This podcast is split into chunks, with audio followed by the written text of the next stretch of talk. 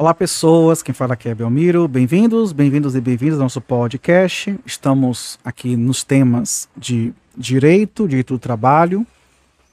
Episódio passado dessa sequência falamos sobre o empregado e suas figuras análogas. E agora vamos falar sobre o empregador. Se quando falamos em empregador na seara trabalhista, a gente tem que pegar sempre o conceito da própria CLT. A CLT fala, considera-se empregador a empresa já vou falar os comentários em relação a isso, individual ou coletiva, que assumindo os riscos da atividade econômica, admite, assalaria e dirige a prestação pessoal de serviço. Para primeiro, é que para ser empregador, para os efeitos exclusivos da relação de emprego, os profissionais liberais, as instituições de beneficência, as associações recreativas, outras instituições sem fins lucrativos que admitirem trabalhadores como empregados. Bom, é, eu vou tentar assim, ser mais objetivo, porque nós sabemos que existe aqui uma tradicional discussão muito longa do fato de se, de se reconhecer, falar assim, que, que o empregador é a empresa. Mas, assim, é, em resumo, as discussões envolvem o seguinte parâmetro. Alguns falam que está errado, deveria ser a pessoa, a pessoa física, a pessoa jurídica. Mas, por outro lado, temos entes personalizados que também podem ter empregados, como, por exemplo, a massa falida. Por outro lado, quando fala empresa, está focando na atividade econômica. Então, essa, essa discussão aqui é, é, é, doutrinária sobre isso, ela é importante para fins acadêmicos, um tanto quanto práticos, em certa medida, mas de alguma forma, é, para um estudo, que está visando um estudo para provas, para concurso público por aí afora, ele ficaria muito longo da gente ir discutir dessa forma daí. Por isso que vamos logo começar a diferenciar o que é empresa, o que é empresário e o que é estabelecimento. Então, empresa é uma expressão que significa o conjunto de bens materiais e imateriais para a obtenção de um certo fim, então, universalidade de bens e de pessoas. Já estabelecimento. Bom, aqui já, já não concordo com essa definição aqui, que é o local de prestação dos serviços, mas a gente sabe que não é bem isso, né? Que aí está confundindo com o local do serviço. É melhor recorrer, de fato, para o próprio direito, no caso, é, para o próprio direito empresarial, sobretudo. Então, a gente tem que, na verdade, entender que o foco do empregador está no sentido da própria relação de emprego. Eu quero focar com relação a algumas discussões que foram bastante inflamadas a partir da reforma trabalhista. Uma delas é sobre a ideia do grupo econômico. O grupo econômico, segundo o parágrafo 2 do artigo 2 da CLT, antes da reforma trabalhista, dispunha que sempre que uma ou mais empresas, tendo cada uma delas personalidade jurídica própria, estiverem sob a direção, controle ou administração de outra, constituindo grupo industrial, comercial ou qualquer outra atividade econômica, serão para os efeitos da relação de emprego solidariamente responsáveis à empresa principal e cada uma das subordinadas.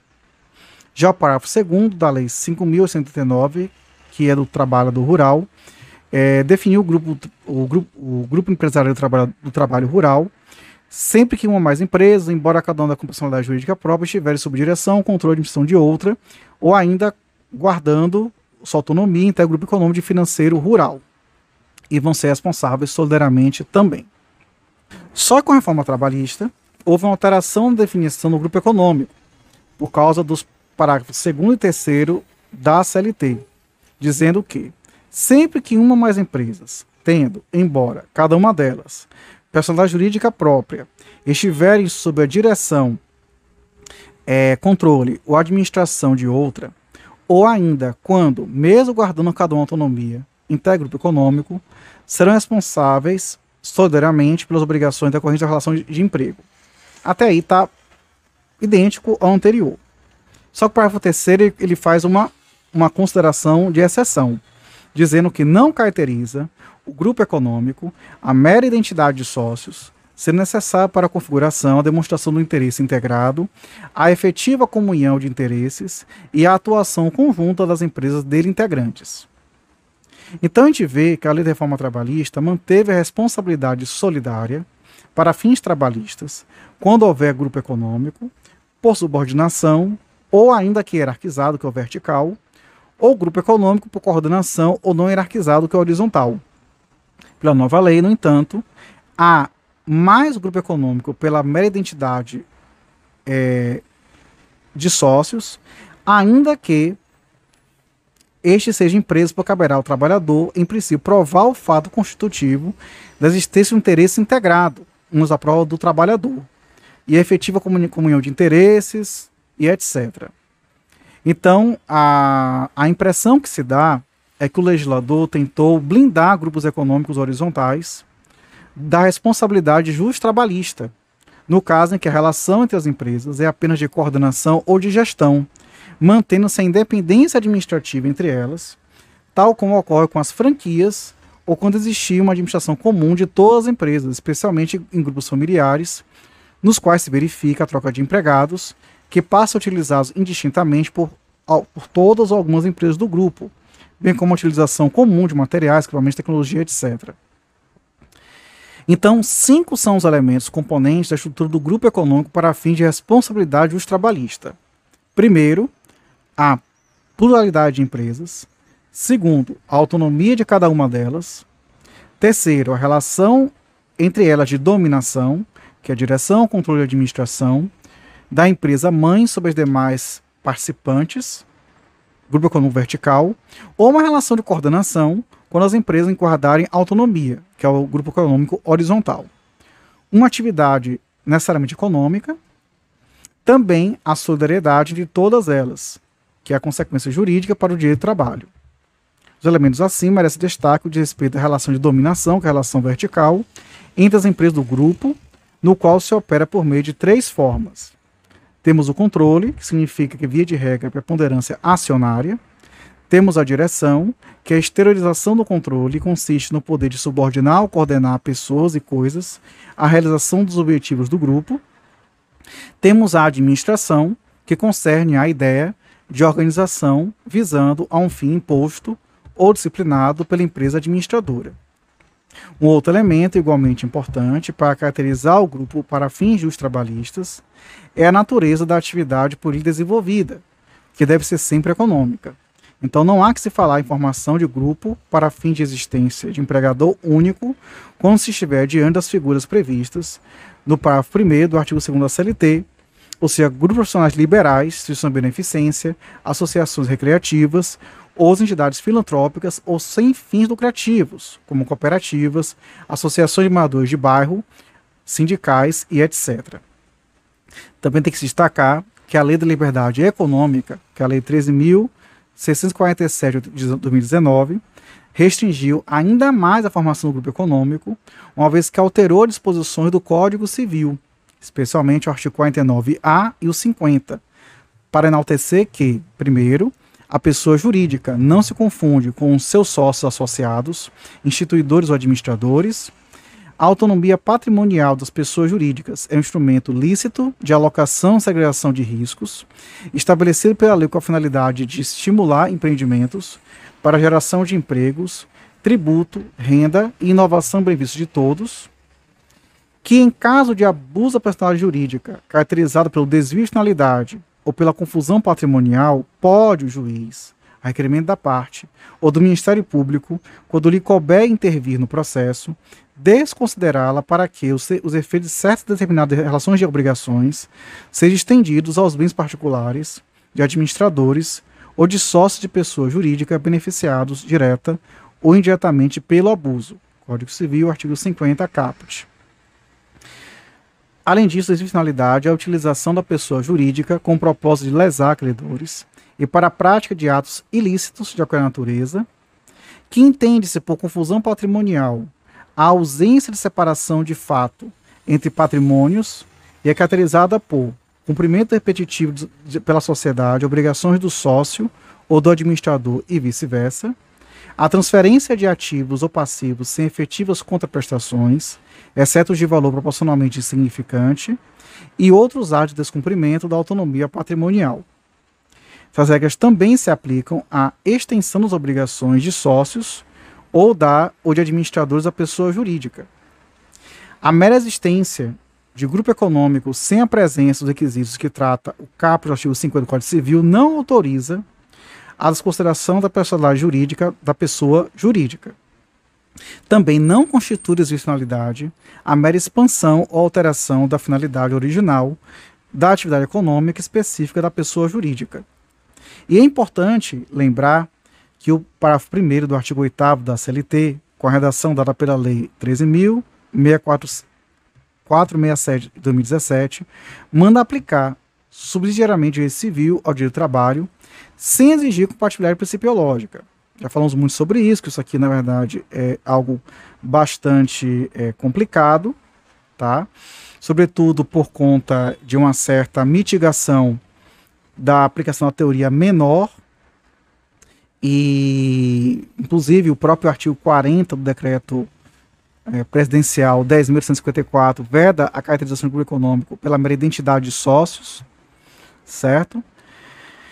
E, além disso, no âmbito da administração pública, não haverá formação de grupo econômico com relação aos órgãos da administração direta autárquica, que é pessoa jurídica público, que não, que não visa o lucro, ou fundacional pública, e quanto aos demais órgãos integrantes da administração pública indireta, isto é, da sociedade de economia mista e das empresas públicas, ambas pessoas jurídicas de direito privado, que têm por objetivo a obtenção de lucros, pode haver a formação do econômico para fins de responsabilização trabalhista. Certo. Ou seja, diante das empresas estatais. A sociedade de economia mista pode integrar o grupo societário como sociedade dominante, conforme Lei das SAs, a Lei 6.446, artigos 235, parágrafo 2 e 237, parágrafo 1, ou como sociedade controlada, se não tiver a maioria das ações. Quanto à empresa pública, parece remota a possibilidade de formação de grupo econômico com outras empresas, por quanto o seu capital social é exclusivo da União, do Estado Federal ou do município. É também importante trazer à baila a polêmica sobre a existência do chamado consórcio de empregadores urbanos, porque há uma lacuna de trabalho sobre essa figura. Daí uma controvérsia jurídica que reina na doutrina sobre a sua real existência, o que vai depender da viabilidade de aplicação ou não, por analogia, da Lei 10.256 de 2011, que inseriu o artigo 25A, Lei 8.112, que instituiu contribuição previdenciária sobre as remunerações pagas pelo consórcio de empregadores rurais e da portaria do Ministério do Trabalho e da Previdência Social 671/2021, considera o consórcio de empregadores rurais a união de produtores rurais, pessoa física com a finalidade única de contratar, gerir e demitir trabalhadores para prestação de serviços exclusivamente nos seus integrantes. Nessa portaria, Constatada a violação do preceito legal pelo consórcio, o auditor fiscal do trabalho deverá lavrar o competente auto de infração. Então, ou seja, tem consórcio trabalhadores rurais, mas não tem o um regulado no, no trabalhador urbano. E se houver, a proposta é de uma aplicação por analogia para a, o cenário para o cenário urbano do, da modalidade rural. Sobre a solidariedade trabalhista, ela se encontra na CLT, né, nos parágrafos 2 e 3 do artigo 2 é, pergunta se a solidariedade é passiva ou ativa. Então, e também se pergunta se o grupo de empresas pode ser considerado empregador único.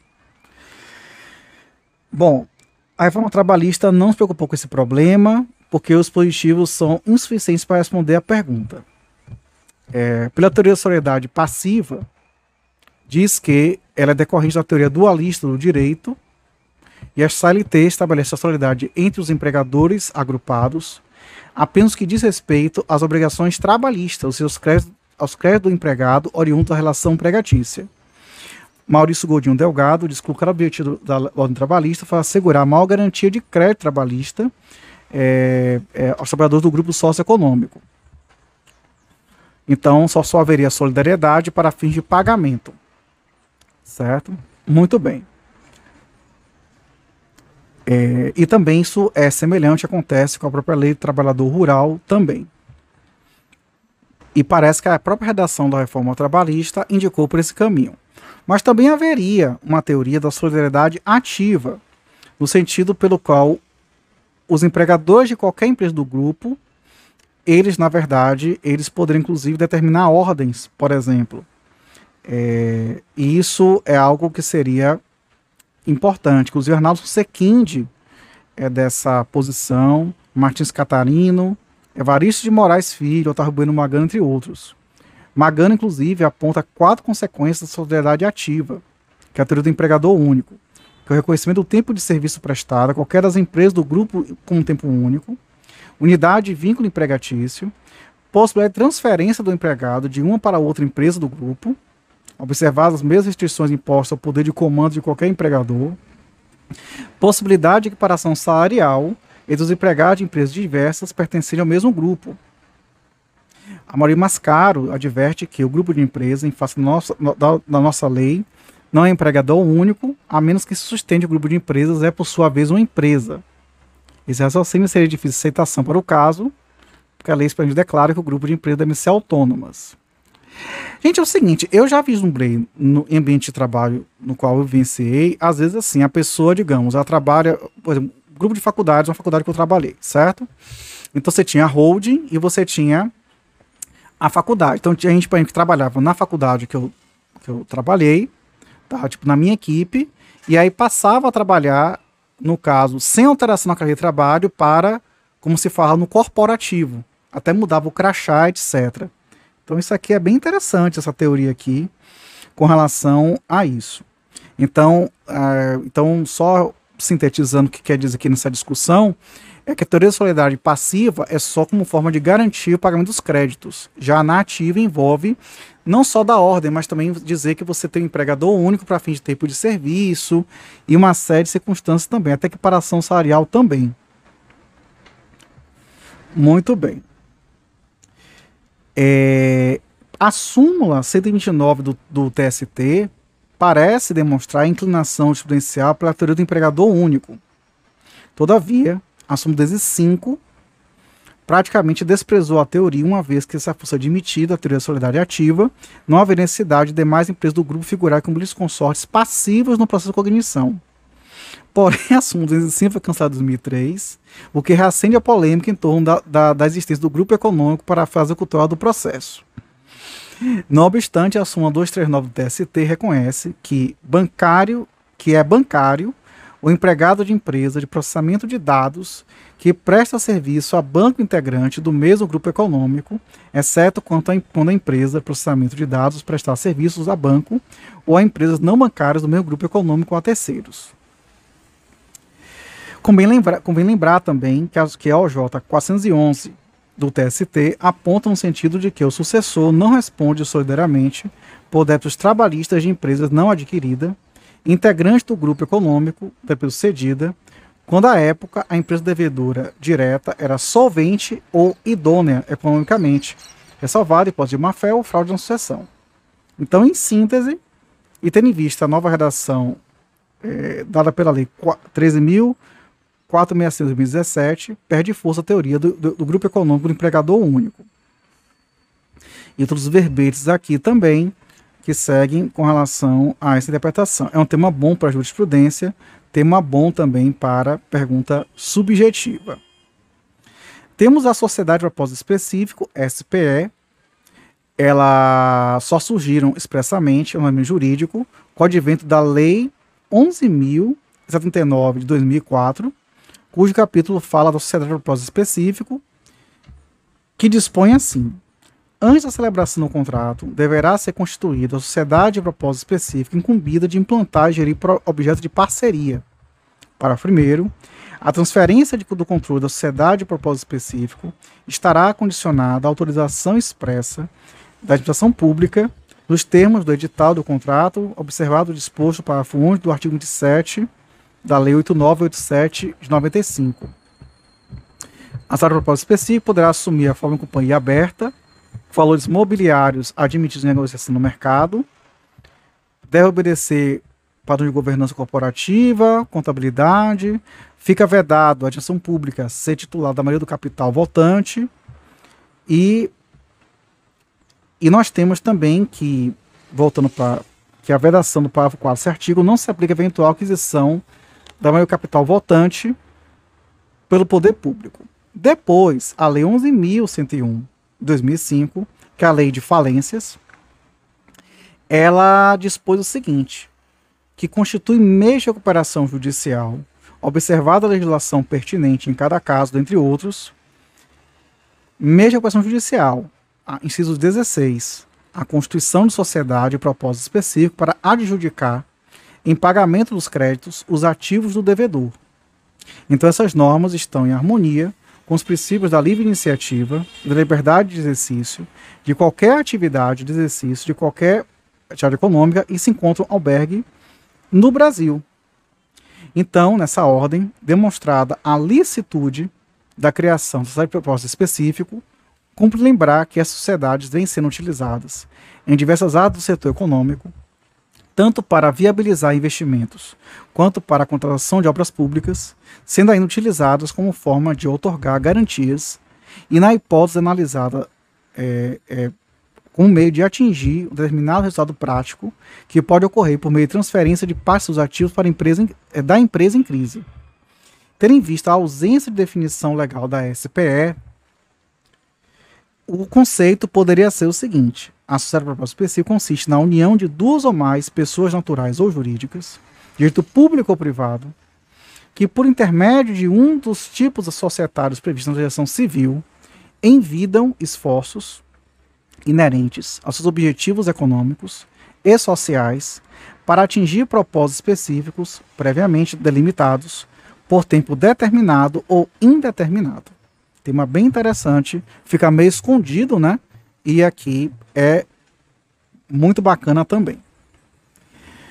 Sobre o tema da responsabilidade civil e socioambiental do empregador, existem dois tipos de responsabilidade civil que pode ser do empregador, tanto a subjetiva como a objetiva. A subjetiva ocorre quando o causador do determinado ato ilícito atinge esse resultado em razão do dolo ou da culpa de sua conduta, Será, portanto, obrigado a indenizar os danos morais ou materiais, apenas se ficar caracterizado o dolo ou a culpa de sua conduta. O Código Civil adota, em regra, a responsabilidade subjetiva, como se infere nos artigos 186 e 187. Já a responsabilidade objetiva ocorre quando o causador de certo dano, moral ou material, tem o dever de indenizar, independentemente da comprovação de que tenha agido com dolo ou com culpa, suficiente, portanto, fica configurado o nexo causal entre a atividade desenvolvida e o dano sofrido pela vítima. No campo das relações civis, a responsabilidade objetiva é adotada como exceção no Código Civil, considerado no artigo 927, parágrafo único, in verbis, abre aspas. Haverá a obrigação de reparar o dano, independentemente de culpa, nos casos especificados em lei, ou quando a atividade, ou quando a atividade normalmente desenvolvida pelo autor do dano implicar por sua natureza risco ao direito de outrem.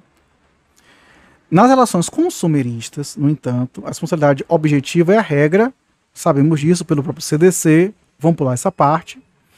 Então, em suma, a responsabilidade subjetiva ocorre quando comprovada a culpabilidade do agente que causar dano a outrem, e a objetiva ocorre quando caracterizar o nexo causal entre o ato ou omissão do agente e o dano sofrido pela vítima ou seus sucessores. Certo? Muito bem. É... O que, que vai acontecer aqui? Com relação à responsabilidade socioambiental do empregador, das ações empregatícias, o artigo 7 inciso 22 e 28 da Constituição Federal prevê como direitos fundamentais sociais dos trabalhadores, no 22, inciso 22, a redução dos riscos inerentes ao trabalho por meio de normas de saúde, higiene e segurança. No 28, seguro com acidente de trabalho a cargo do empregador, sem excluir a indenização a que este está obrigado quando incorrer em dolo ou em culpa. Além disso, a Constituição Federal consagra diversas normas de proteção ao meio ambiente incluído do trabalho, os quais se harmonizam com o princípio da função socioambiental, inclusive aquele destacado já, artigo 200, inciso 8. Aliás, o artigo 193 da Constituição, bom, aqui a gente já sabe isso aqui, né, da, dos seus objetivos e por aí afora. Ok. Nas relações empregatícias, o risco da atividade empresarial corre por conta do empregador, CLT, artigo 2 mas não apenas isso, porque a interpretação do artigo 2 da CLT, conforme a Constituição, autoriza a ilação de que o empregador tem o dever de dar adequada, justa função socioambiental à sua atividade econômica. Uma da doutrina é, entende que a responsabilidade do empregador seria objetiva. A jurisprudência vem caminhando nesse sentido. Situações como, como assalto em agência, em agência bancária, é, situações de acidente de trabalho, é, teoria do risco, de modo geral. Bom, com relação aos danos morais, na sociedade objetivo do empregador, os artigos 223 e 223F da CLT, inseridos pela reforma trabalhista, devem ser interpretados à luz da Constituição, de modo que, se fixar valor indenizatório conforme o grau de participação de qual ofensor, isso é complicado, já criticou isso aqui também. Ou seja, o que a gente pode concluir na questão da responsabilidade é, ser objetiva ou subjetiva, é que ainda não há ainda uma determinação de ser 100% objetiva, mas há uma tendência jurisprudencial de se considerar como sendo objetiva. Muito bem. Outro ponto é o da responsabilidade do sócio retirante. E isso a gente vai ver mais adiante. Temos também a responsabilidade do empreiteiro, certo? Previsto no artigo 455 da CLT, que estabelece a responsabilidade trabalhista entre o empreiteiro principal, principal e o subempreiteiro. A pergunta é se é solidária ou subsidiária. Existe divergência doutrinária a respeito. Certo? A respeito. É, nós sabemos que a solidariedade não se presume, decorre da lei uma das partes, Código Civil, artigo 265. E o artigo 455 da CLT diferentemente do artigo 2 parágrafo 2 do mesmo diploma legislativo, não fala em solidariedade. Na verdade, ele prevê tão somente a possibilidade dos empregados do subempreiteiro voltarem-se contra o empreiteiro principal. Então, é uma condição necessária a sociedade do empreiteiro, o inadimplemento contratual para o subempreiteiro, então não há que se falar em solidariedade, sim subsidiariedade. É, mas processualmente recomenda-se que processe os dois para efeito de utilizar aqueles mecanismos do, justamente previstos na própria no processo civil, tá? Muito bem. E ainda é bom falar que além do sul empreiteiro, o empreiteiro também tem o dono da obra também, né? E aí, assim, entende-se que é possível discutir uma responsabilidade subsidiária, desde que o dono da obra seja a pessoa com atividade econômica, tenha por escopo a construção, digamos, uma construtora, também, B, caso não seja, se o tempo da celebração do contrato da empreitada, o empreiteiro era notoriamente inidôneo, que aí no caso assumiu o risco, né? Uma fraude, artigo 9 da CLT. E se o dono da obra e o empreiteiro estiverem convencionados pela solidária das obrigações trabalhistas, prevalecerá este acordo. Também é importante se lembrar que, de acordo com a OJ 191, diante da inexistência de previsão legal específica, o contrato de empreitada de construção civil entre o dono da obra e o empreiteiro não enseja solidária ou subsidiária nas obrigações trabalhistas contraídas pelo empreiteiro, salvo se o dono da obra for uma empresa construtora ou incorporadora. Então a OJ ela diz que a responsabilidade do dono da obra somente ocorrerá se ele for empresa do ramo da construção civil. De outro modo, os contratos de empreitada, em que o dono da obra for pessoa jurídica, que não explora a atividade econômica do ramo da construção civil, ou for pessoa física ou ente especializada equiparável a empregador, não haverá lugar para a responsabilidade solidária e subsidiária. Mais amplo, porém, é o entendimento adotado pelo enunciado 13 da Jornada Material Processual do Trabalho, que acaba é, trazendo aqui um, um aumento da, da situação de responsabilidade é, como sendo esse tipo de utilização. Bom, bom, continuando aqui com o tema do empregador, vamos falar agora sobre a sucessão de empregadores. A sucessão de empregadores também chamado de sucessão trabalhista, é, ou sucessão de empresas, ou inovação subjetiva do trabalho, está regulado no artigo, nos artigos 10 e no artigo 448 da CLT, que dispõe textualmente o seguinte: no artigo 10, qualquer alteração na estrutura jurídica da empresa não afetará os direitos adquiridos nos, por seus empregados. E no artigo 448 diz que a mudança na propriedade ou na estrutura jurídica da empresa não afetará os contratos de trabalho dos respectivos empregados.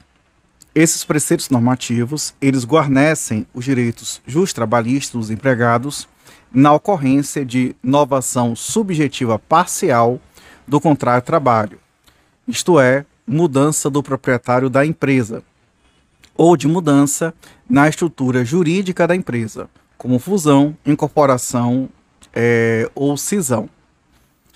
A doutrina tradicional sustenta que a sucessão trabalhista encontra residência nos princípios da continuidade da empresa e da intangibilidade do contrato de trabalho. Entretanto, percebe-se que, em função do fenômeno da constitucionalização do direito do trabalho e do processo de trabalho também, ali os referidos princípios infraconstitucionais a sucessão trabalhista há de ser reinterpretada à luz dos princípios fundamentais do Estado Democrático de Direito, especialmente o da dignidade da pessoa humana, da cidadania e dos valores sociais do trabalho e da livre iniciativa. Esses princípios fundamentais inspiram os princípios constitucionais específicos da ordem justa trabalhista, como o princípio da relação empregatícia protegida contra a despedida arbitrária ou sem justa causa, e os princípios específicos da ordem econômica, como da função social da, da propriedade e da empresa e da busca do pleno emprego. Para a eficácia jurídica dos referidos é, princípios constitucionais fundamentais e específicos, a Carta Republicana de 88 consagrou outros princípios de natureza instrumental ou processual, como do efetivo acesso à justiça, do devido processo legal e da duração razoável do processo. Assim, pode-se deduzir que o sistema brasileiro traz a, a preservação da relação empregatícia e dos direitos sociais dos trabalhadores em toda a sua plenitude nos casos de sucessão trabalhista, e isso se encontra em sintonia com os valores e princípios consagrados tanto no direito do trabalho como é, e principalmente na Constituição Federal, o que exige do intérprete e do aplicador do direito uma nova cultura a respeito da proteção dos contratos de trabalho diante da forma tradicional do Instituto de Sucessão Trabalhista, previsto nos artigos 10 e 448 da CLT. É, com relação à despersonalização do trabalhador, nós, é, desculpa, despersonalização do empregador, é, nós sabemos que, que, o contrato de trabalho é intuito persona apenas em relação ao empregado e não ao empregador. Então, o empregado fica vinculado à empresa mas não a pessoa física ou jurídica do seu proprietário ou possuidor. Daí porque não é tão errado falar no conceito de empresa que está no artigo 2 da CLT. Porque a ideia justamente é, tem a ver com a ideia da atividade econômica.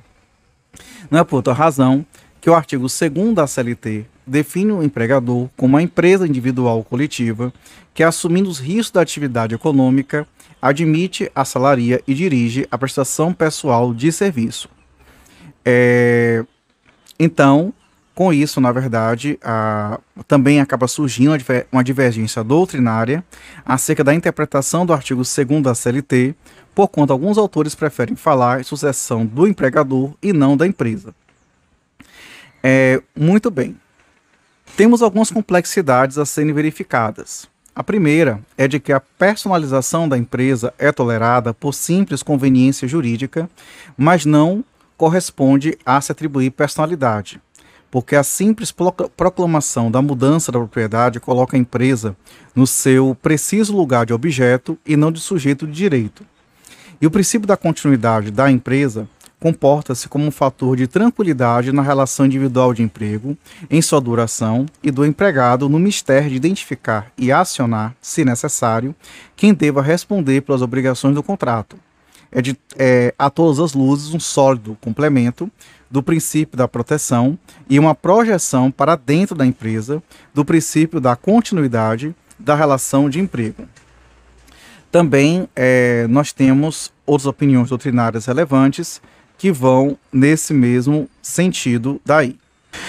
E nesse sentido, o TST já deixou assentado que, mesmo no caso de cisão parcial, a responsabilidade pelos débitos trabalhistas recai sobre o sucessor, independentemente da avença estabelecida entre o sucedido e o sucessor. Então, é, isso aqui também é importante para se salientar. Também o fenômeno da despersonalização do empregador tem grande utilidade para a aplicação do Instituto da Desconsideração da Personalidade Jurídica da empresa para fins de responsabilidade subsidiária dos sócios e da entidade societária, quando restar frustrada a execução trabalhista por ausência de bens da empresa executada. No tocante à sucessão, é importante lembrar a diferença entre o empresário individual e a sociedade empresária. A sociedade empresária é uma pessoa jurídica que possui patrimônio próprio, distinto do patrimônio dos sócios que a integram. E dessa forma, em princípio, os bens dos sócios ficam imunes no caso de execução da dívida da sociedade, ou seja, os bens dos sócios somente serão alcançados depois de executados os bens da sociedade empresária, conforme inclusive que dispõe o artigo 1024 do Código Civil. Já o empresário individual, por não gozar desse privilégio, responderá com todos os seus bens, é, presentes e futuros, pelo risco da atividade econômica exercida.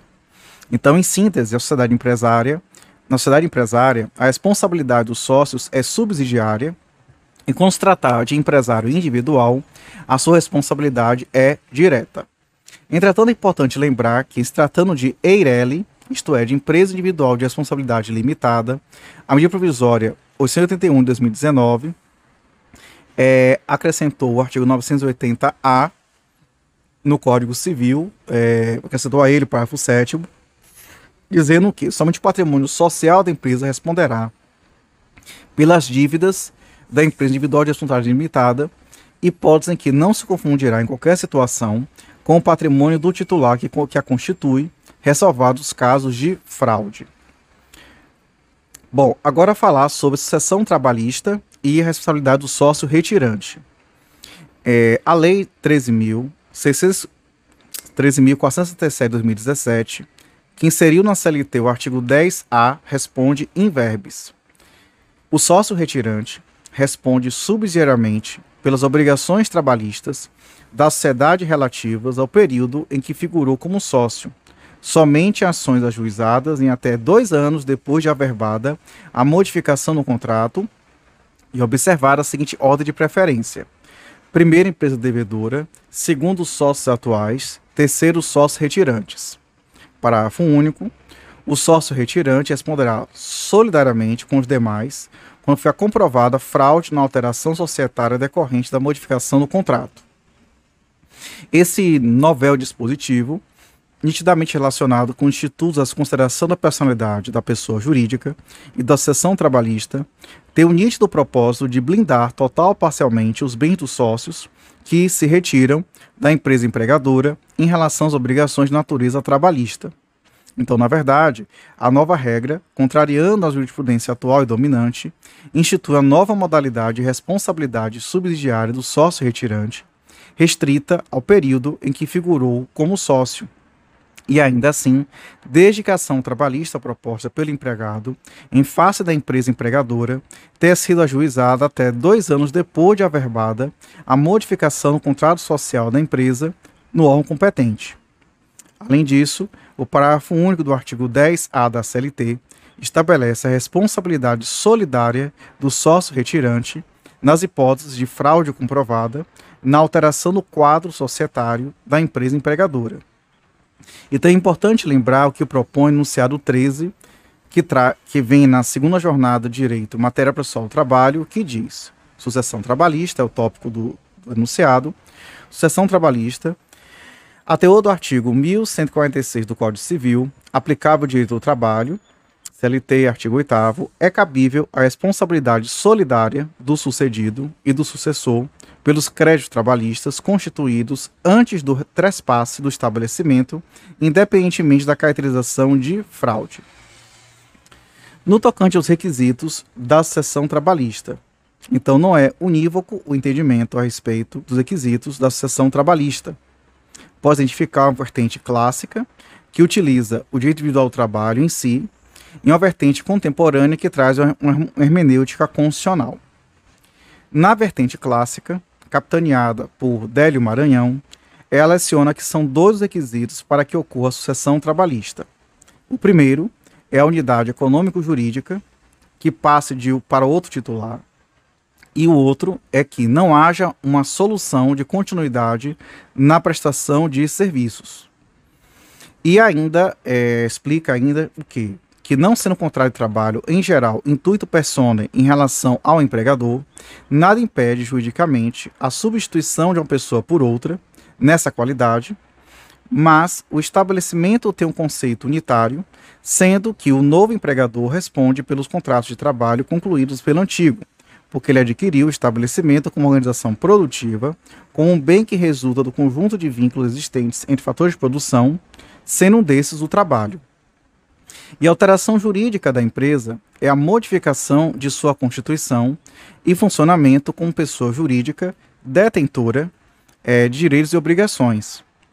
Acontecem, por exemplo, através da fusão que entre duas ou mais empresas que se reúnem formam uma nova empresa, desaparecendo as anteriores, a incorporação, em que uma empresa é adquirida por outro empresário e desaparece no mundo jurídico, a transformação, que ocorre a alteração na jurídica da empresa, como, por exemplo, uma sociedade anônima que se transforma em sociedade de cotas. Então, sucessão trabalhista é admitida pela doutrina e pela jurisprudência nas seguintes hipóteses. Primeiro, entre arrendatários, que se substitui na exploração do mesmo serviço, Outra situação entre pessoas de direito público e privado e também na aquisição do acervo de massa falida. Então, a simples venda de máquinas ou coisas singulares não tem um condão de caracterizar a sucessão trabalhista, uma vez que esta pressupõe a transferência de unidade produtiva, ainda que, a, ainda que apenas uma parte do estabelecimento, desde que tenha status de unidade econômica.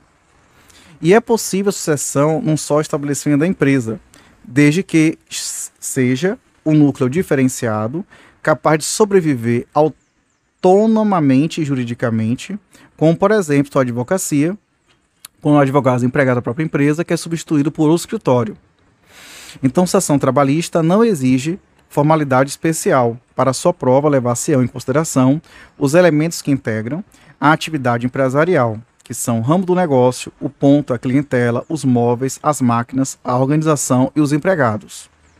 E ao assegurar os direitos adquiridos aos dos empregados em caso de sucessão, a CLT tem por objetivo, primeiramente, a responsabilidade do sucessor, mesmo que os atos sejam do tempo anterior, não obstante possa este voltar-se contra o empregador sucedido em ação regressiva para a justiça comum. Segundo, a continuidade da relação de emprego.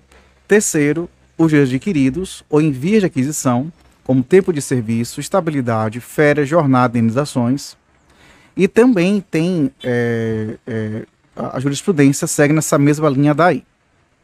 Já na vertente contemporânea, ela se baseia na imprecisão terminológica que se apresentam os artigos 10 e 448 da CLT, aliada a fatores e valores vinculados, direta ou indiretamente, ao que se convencionou chamar de globalização econômica, tais como a desestatização, a privatização, a reengenharia, a estruturação do mercado financeiro, a flexibilização, a terceirização, dentre outros, e implicou o surgimento de novas formas de modificações na estrutura é, jurídica das empresas, que inexoravelmente alcançam concepção clássica de sucessão trabalhista, tanto nos aspectos material como processual.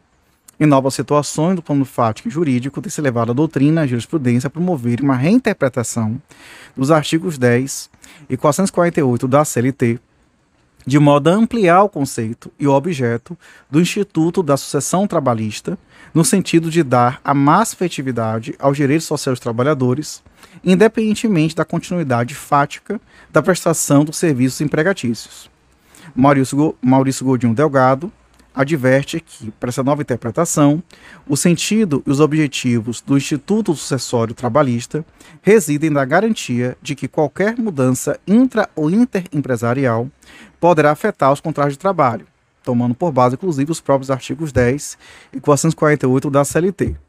E o ponto central do Instituto passa a ser é, qualquer mudança intra ou interempresarial significativa que possa afetar os contratos empregatícios e havendo tal mudança, e iria se operar uma sucessão trabalhista, independentemente da continuidade efetiva da prestação laborativa.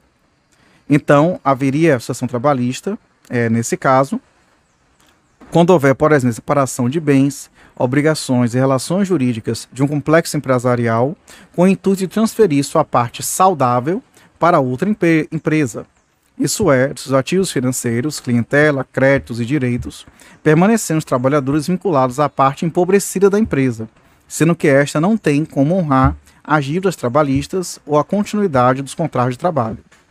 Para essa vertente contemporânea, é, pois, para que haja sessão trabalhista, é condição suficiente a transferência da titularidade de unidade econômico-jurídica da empresa, independentemente da continuidade da prestação de serviços empregatícios Godinho Delgado fala que não será, pois, toda e qualquer transferência interempresarial que isoladamente será apta a provocar a sucessão trabalhista. Se ela vier acompanhada da continuidade da prestação laborativa ao novo titular, ocorrerá sim uma sucessão, que é a vertente tradicional. Porém, não se verificando o segundo requisito, é preciso que se trate de transferência de universalidade empresarial que seja efetivamente apta a afetar contratos de trabalho, sob pena de se estender, em demasia, o instituto sucessório, enxergando em qualquer negócio jurídico interempresarial. Então, conforme já exposto, não será toda transferência intraempresarial que propiciará a sucessão do empregador, mas somente aquela transferência que afetar de modo significativo as garantias anteriores do contrato de emprego.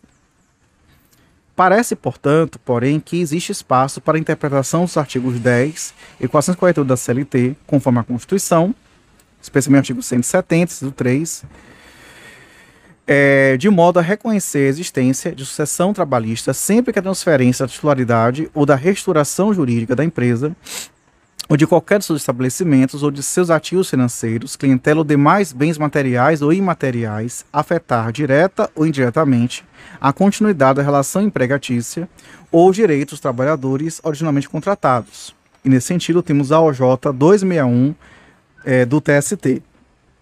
Inclusive, outros julgados também que a, que a simples cessão do uso de marca comercial também pode significar uma sucessão trabalhista. E aí seguem outras emendas também num sentido semelhante. Mas é importante também salientar algumas restrições à sucessão trabalhista. Então, primeiro, que não ocorre sucessão trabalhista nas seguintes hipóteses. Primeiro, a morte do empregador, pessoa física ou constituído em empresário individual ou EIRELI, sendo, porém, facultado ao trabalhador, em caso de continuidade da atividade econômica pelos sucessores, dá por extinto o contrato de trabalho, conforme CLT, artigo 433, parágrafo 2 Também não haverá sucessão trabalhista no desmembramento de Estado ou município, pois, de acordo com a OJ 92 do TST, em caso de criação de um novo município por desmembramento, cada uma das novas entidades responsabiliza-se pelos direitos trabalhistas do empregado no período em que figurarem como real empregador. Com relação à sessão trabalhista e à lei de, de falência e recuperação de empresas. Então, nós sabemos que, eh, primeiro, definir né, que um, a falência é um processo de execução coletiva em que todos os bens do falido são arrecadados para uma venda judicial forçada, com a distribuição proporcional do ativo entre credores. E a recuperação judicial, recuperação, desculpa, tanto judicial como judicial, é um instituto é, é, criado em 2005 que tem por objetivo viabilizar a superação de uma situação de crise econômico-financeira do devedor, a fim de permitir a manutenção da fonte produtora do emprego dos trabalhadores e dos interesses dos credores, promovendo assim a preservação da empresa, sua função social e o estímulo à atividade econômica. Nos termos do artigo 141, inciso 2, parágrafo 2 da Lei de Falências, nós temos que, na alienação conjunta ou separada de ativos, inclusive da empresa ou de suas filiais, promovida sob qualquer das modalidades de que trata este artigo, inciso 2, o objeto da alienação estará livre de qualquer ônus e não havendo sucessão do arrematante nas obrigações do devedor, inclusive as de natureza tributária, as derivadas da legislação do trabalho e as decorrentes do acidente de trabalho. Parágrafo 2 os empregados do devedor contratados pela, pela arrematante serão admitidos mediante novos contratos de trabalho e o arrematante não responde por obrigações decorrentes do contrato anterior. Então se verifica que a mudança parcial na propriedade da empresa em recuperação judicial, ou seja, de seus ativos, não implica sucessão trabalhista do adquirente ou arrematante, sendo certo que os empregados do devedor, empresa cedida, que desejarem continuar trabalhando, terão que firmar novos contratos de trabalho e o arrematante não responderá por obrigações decorrentes do contrato anterior. Reconhecida, assim, a antinomia entre essa regra da Lei 11.101, que é a Lei de Falências, e os artigos 10, 448 e 449 da CLT, pergunta-se qual deve prevalecer. Então, para a parte da doutrina, o artigo 141 da, da Lei de Falência prevalece sobre os, sobre os artigos seletistas, pois é uma lei específica então uma regra especial que prevalece sobre a regra geral. Marício Goldinho, na mesma linha, ressalta inclusive que a nova regra é uma das exceções previstas dos artigos 10 e 448 da CLT. Também se destaca também outras posições meio sentido, mas há também posições de contrário, inclusive defendendo a, a CLT por ser mais protetiva ao trabalhador.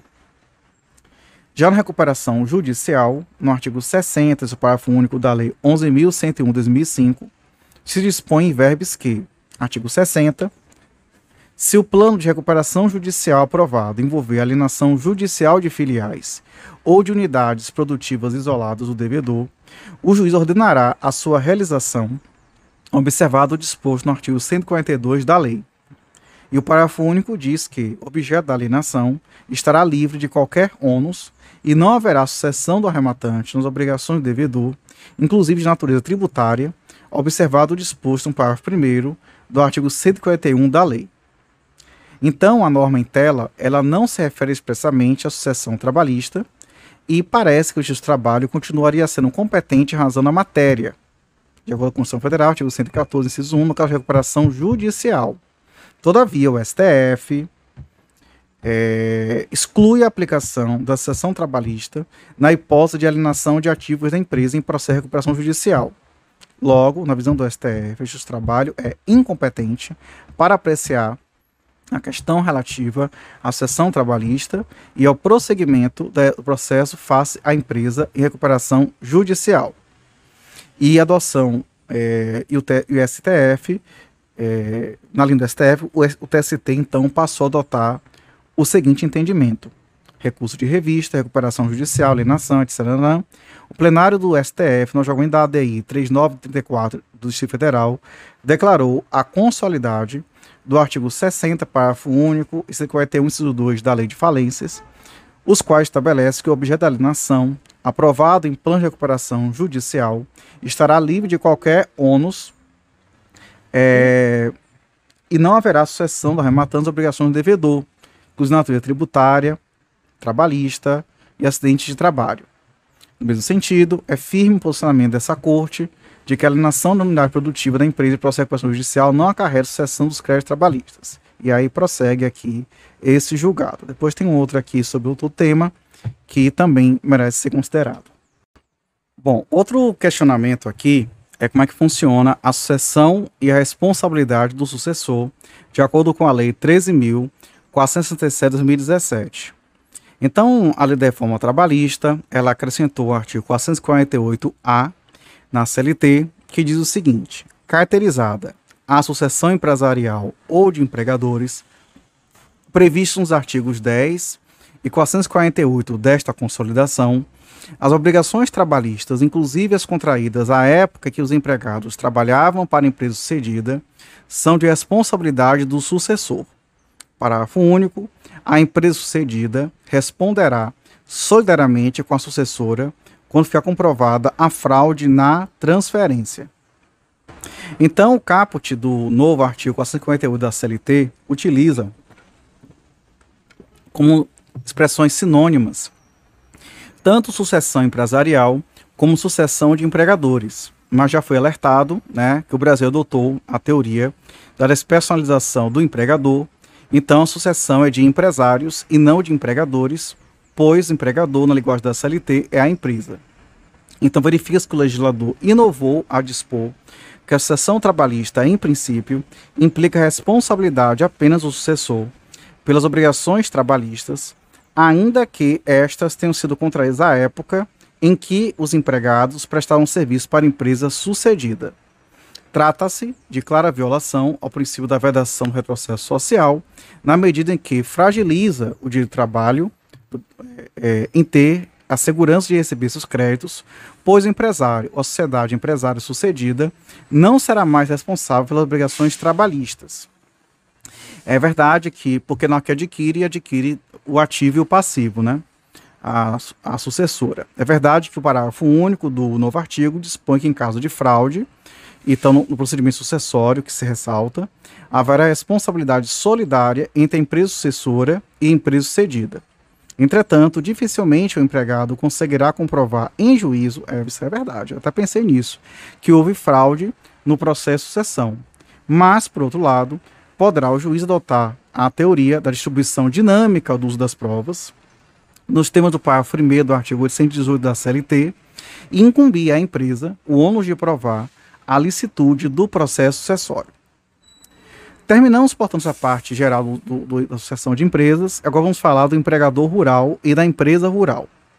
Então, empregador rural típico é a pessoa física ou jurídica, proprietário ou não, que explora a atividade agroeconômica em caráter permanente ou temporário, diretamente ou através de prepostos e com auxílio de empregados, conforme lei 5.889, 73, artigo 3 Apesar da amplitude, assevera é, José de Ribamar da Costa, que a conceituação é perfeitamente compreensível e nós que a preocupação do legislador é de ressaltar que, com o processo de industrialização, o produto rural não perde a sua natureza rural, com o descasamento, limpeza e secagem.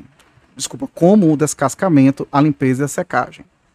O conceito mais amplo de empregado, de empregador rural, por equiparação, está agora previsto na legislação previdenciária da Lei 8.212/91, no artigo 25A, em verbis, que diz que equipara-se ao empregador rural pessoa física, o consórcio simplificado de produtores rurais, formado pela União de Produtores Rurais, pelas pessoas físicas que otorgar a um deles poderes para contratar, gerir e demitir trabalhadores para prestação de serviços, exclusivamente aos seus integrantes, mediante documento registrado em cartório de títulos e documentos. E o parágrafo 1 do artigo 3 da Lei 5.889-73 inclui na atividade econômica referida, no caput do artigo, a exploração industrial em estabelecimento agrário não compreendido na consolidação do registro do trabalho. E o parágrafo 2 do mesmo artigo estabelece a solidariedade trabalhista entre os empregadores rurais integrantes de grupo econômico. O artigo 4 do diploma legal equipara ao empregador rural a pessoa física ou jurídica que habitualmente em caráter profissional e por conta de terceiros execute serviços de natureza agrária mediante utilização do trabalho de outrem. É, portanto, o empregador rural equiparado. Ressalte-se que a figura do intermediário, conhecido por gato, turmeiro ou zangão, que recruta trabalhadores rurais e às vezes labora lado a lado com os mesmos, e em rigor, o intermediário também é empregado, exceto quando eventual. A empresa rural, por sua vez, é a atividade econômica organizada para o fim de produção, transformação ou troca de serviços de natureza rural. E a exploração industrial dentro de um estabelecimento rural também constitui empresa rural, como por exemplo um curtume numa fazenda. Pode ser indústria rural ou empresa rural, o próprio curtume, sem fazenda alguma. Ou, num ou outro caso, é preciso que haja matéria-prima, que é, preciso que a matéria-prima esteja em estado natural e que não perca essa natureza mesmo depois de sofrer a primeira modificação, seja produto agrário, do campo, e tenha origem vegetal ou animal. Seria, portanto, a indústria rural aquela que dá o primeiro tratamento ao arroz, beneficiando. A indústria rural pode estar localizada dentro do perímetro urbano, sem perder a sua natureza, isso é, desde que continue a apresentar uma organização econômica tipicamente agrícola, mesmo se vier a utilizar processos sofisticadíssimos, como bem salienta Martinez, citado por Márcio Túlio Viana. O decreto 10.854 de 2021, que revogou expressamente o decreto é, 7374, passou a regulamentar a Lei do Trabalhador Rural, dispõe não aplicar o trabalho rural. Para tanto, não considera empregador rural a pessoa natural ou jurídica, proprietária ou não, que explora atividade agroeconômica em caráter permanente ou temporário, diretamente por meio de prepostos e com auxílio de empregados. Também ele vai equiparar ao empregador rural a pessoa natural ou jurídica que, habitualmente, em caráter profissional e por conta de terceiros, execute serviços de natureza agrária mediante utilização do trabalho de outrem. E também o consórcio simplificado de produtores rurais de que trata o artigo 25A da Lei 8.212-91. o parágrafo 2 do artigo 84 do Decreto 10.854 define o grupo econômico rural nos seguintes termos. Será sempre que uma ou mais empresas, embora cada uma delas tenha personalidade jurídica própria, estiverem sob a direção, controle ou administração de outra, ou ainda quando, mesmo guardando cada uma sua autonomia, integrem grupo econômico ou financeiro rural e serão responsáveis solidariamente nas obrigações decorrentes da relação de emprego, sendo certo que o parágrafo 3 do mesmo artigo 34 considera-se a atividade agroeconômica, além da exploração industrial em estabelecimento agrário não compreendido na CLT, a exploração do turismo rural ancilar à exploração agroeconômica. Também o parágrafo 4 do artigo 84 do decreto citado considera como exploração industrial em estabelecimento agrário as atividades que compreendam o primeiro tratamento dos produtos agrários in natura sem transformá-los em sua natureza, tais como, inciso 1, beneficiamento, a primeira modificação e o preparo dos produtos agropecuários e hortigranjeiros, e das matérias-primas de origem animal ou vegetal para posterior venda ou industrialização. E segundo, aproveitamento dos subprodutos provenientes das operações de preparo e modificação dos produtos in natura de que trata o inciso 1. Registre-se que o parágrafo 5 do decreto 10.854 não considera indústria rural aquela que, ao operar a primeira modificação do produto agrário, transforme a sua natureza a ponto de perder a condição de matéria-prima, e o artigo 102 do decreto é, citado prevê que o empregador rural que tiver a seu serviço, nos limites da sua propriedade, mais de 50 trabalhadores de qualquer natureza, com sem vínculo empregatício, com família, fica obrigado a possuir, conservar em funcionamento escola primária inteiramente gratuita para os menores dependentes, com tantas classes quanto sejam os grupos de 40 crianças em idade escolar. Terminado, portanto, a parte de empregador rural, vamos falar dos poderes do empregador. Então, tendo em vista que o empregador assume os riscos da atividade econômica e sendo empregado um trabalhador subordinado, o artigo 2 da CLT confere a aquele, ao empregador, o poder de direção também chamada de poder de comando poder hierárquico, que consiste na faculdade que tem o empresário exercer todas as atividades referentes à administração da empresa, planejando a ação da organização, estabelecendo normas para o seu funcionamento, comandando e fiscalizando, fiscalizando a execução do trabalho, prescrevendo as regras de conduta dos, dos empregados, adotando as medidas cabíveis para a realização plenos objetivos da empresa Então, para Mauri Mascaro Nascimento, o poder de direção do empregador é a faculdade a ele atribuída de determinar como atividade do empregado que deve ser exercida. Então, ele fala que ele decorre da, da fundamento legal dos termos do artigo 2 da CLT e doutrinário por meio de quatro teorias. A teoria da propriedade privada, a contratualista, a institucionalista e a do, é, e a do interesse. E ele vai se manifestar de três formas distintas. Primeiramente, com poder de organização, que se constitui na faculdade de um empregador definir os, os fins econômicos, comerciais, industriais, agrícolas, etc., visados pelo empreendimento e estrutura jurídica, bem como a instituição de regulamentos e normas no âmbito da empresa. Também pelo poder de controle, que consiste no direito de empregador fiscalizar as atividades profissionais de seus empregados, aí incluídas as revistas dos obreiros na portaria, ao final do expediente, a colocação de câmaras de circuito interno de televisão e a exigência de marcação no cartão de ponto. Também o poder disciplinar, que é a faculdade de empregador impor sanções a seus empregados. E Otávio Bueno Magano é, que o poder hierárquico, o poder diretivo lato senso, subdivide-se em poder diretivo stricto senso, poder regulamentar e poder disciplinar. O poder diretivo stricto senso consiste na faculdade de ditar ordens e instruções.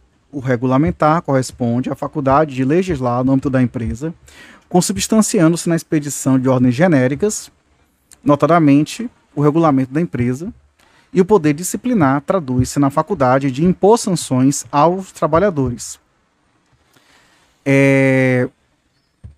O poder disciplinar, que é algo que precisa de maior atenção, é, primeiro, é, é importante dizer que não há uma uniformidade doutrinária acerca da existência do poder disciplinar do empregador, o qual é repelido por duas teorias.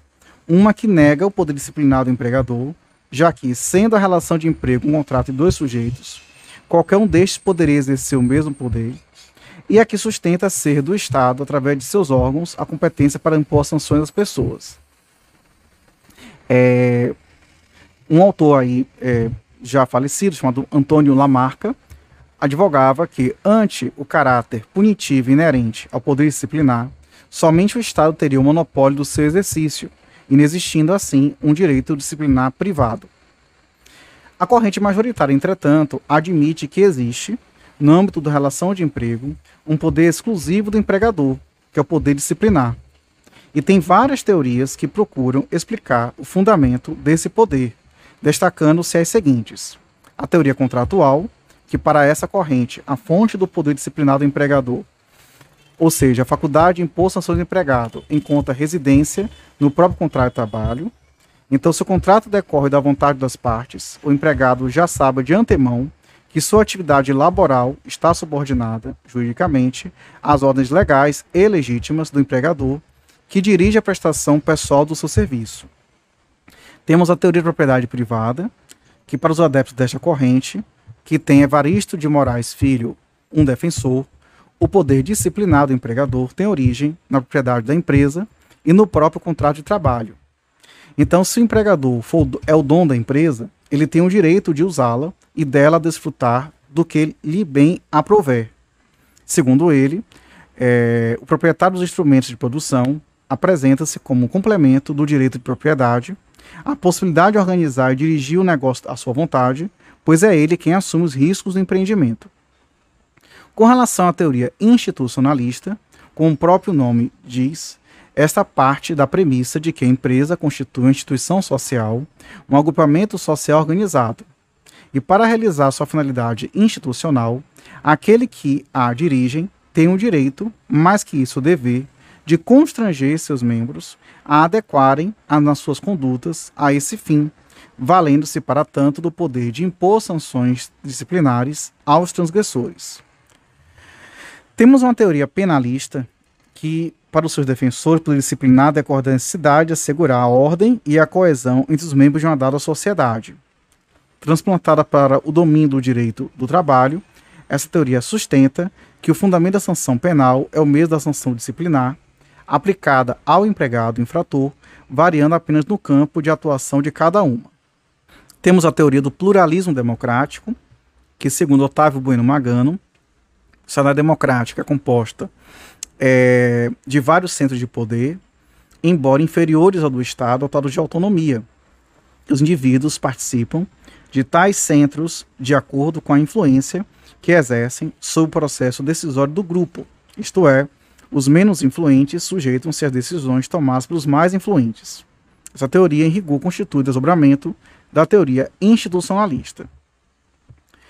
Com relação aos princípios do poder disciplinar, a jurisprudência e a doutrina admitem quatro espécies de sanções, que são a advertência, a suspensão, a multa, a que pode ser aplicada, por exemplo, ao jogador profissional de futebol, e a dispensa por justa causa.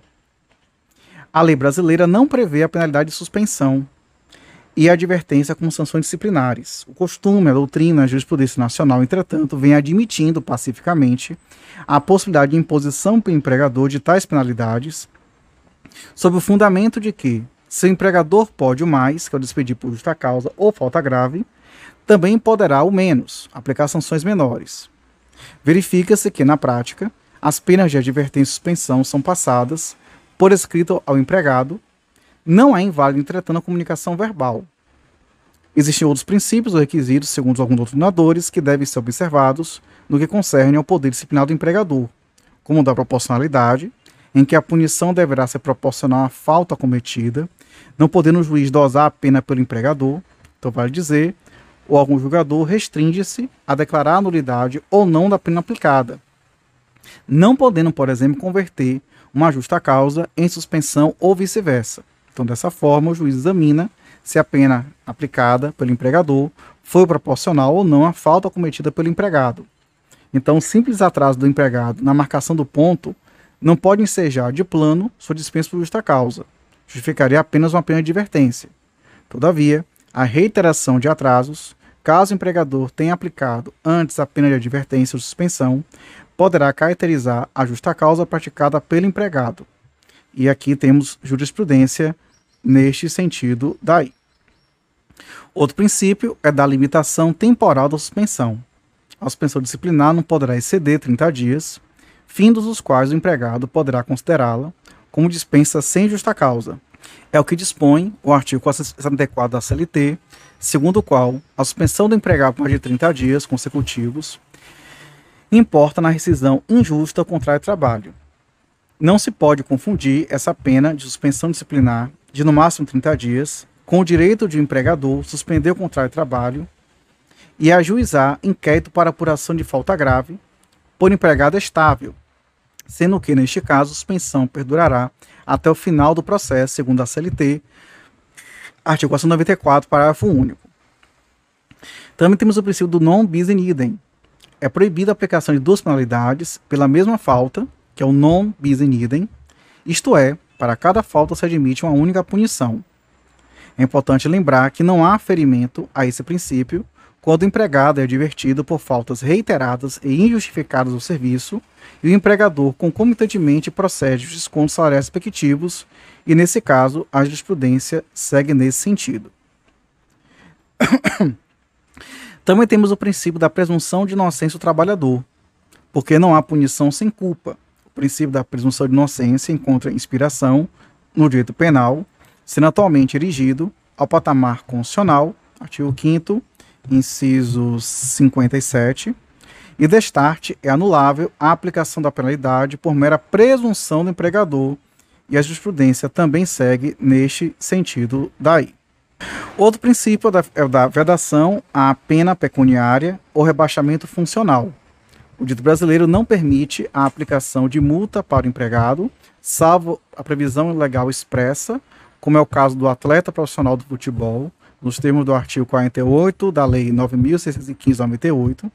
Então, não é permitido, igualmente, ao empregador promover rebaixamento funcional, redução salarial ou transferência do empregado como forma de punição. Também temos o princípio do perdão tácito, porque a falta praticada pelo empregado e não punida pelo empregador é falta perdoada.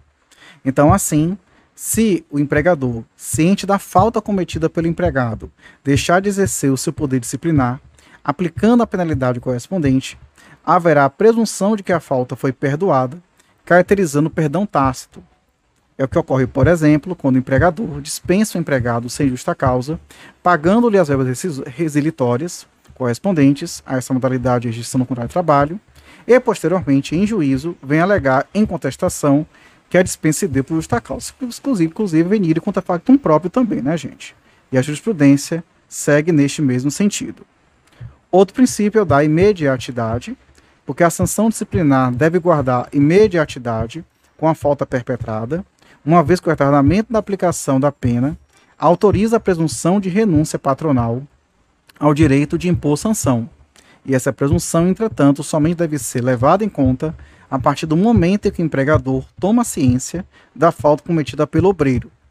O princípio da imediatidade ou da atualidade mantém íntima relação com o princípio do perdão tácito, de modo que, se o empregador, ciente da falta cometida pelo empregado, deixar de aplicar a pena com a maior brevidade possível, ou seja, em tempo razoável, não poderá mais, pelo mesmo fato, aplicar a penalidade correspondente, e nesse sentido segue a jurisprudência. Bom, com relação ao princípio da adstrição à sanção aplicada, é, a aplicação da punição não poderá ser substituída ou modificada. Então, se o empregador aplicar pena de advertência, não poderá substituí-la pelo mesmo fato por outra penalidade, como suspensão ou justa causa. Também tem outro princípio que é o da pertinência da causa, que é os motivos determinantes, porque no exercício do poder disciplinar do empregador, deve existir um nexo de causalidade com a relação de causa e efeito entre a falta cometida e a sanção aplicada. É uma aplicação analógica da teoria dos motivos determinantes do direito do trabalho, segundo a qual o empregador fica vinculado aos fatos e fundamentos que determinaram a aplicação da penalidade ao empregado, não podendo inovar posteriormente os motivos e a sanção que ensejou a aplicação da justa causa. Nesse sentido, segue a própria jurisprudência. Com relação ao princípio da não discriminação, impõe-se a igualdade de sanções para faltas idênticas cometidas por dois ou mais empregados. Esse postulado decorre da aplicação do princípio da não discriminação entre pessoas que se encontram em situações iguais. Então, se dois ou mais empregados praticaram ato de improbidade, cada um agindo a seu modo, de modo a desviar dinheiro do cofre da empresa, por exemplo, a justiça justa causa deve ser aplicada igualmente a todos eles, sem discriminação.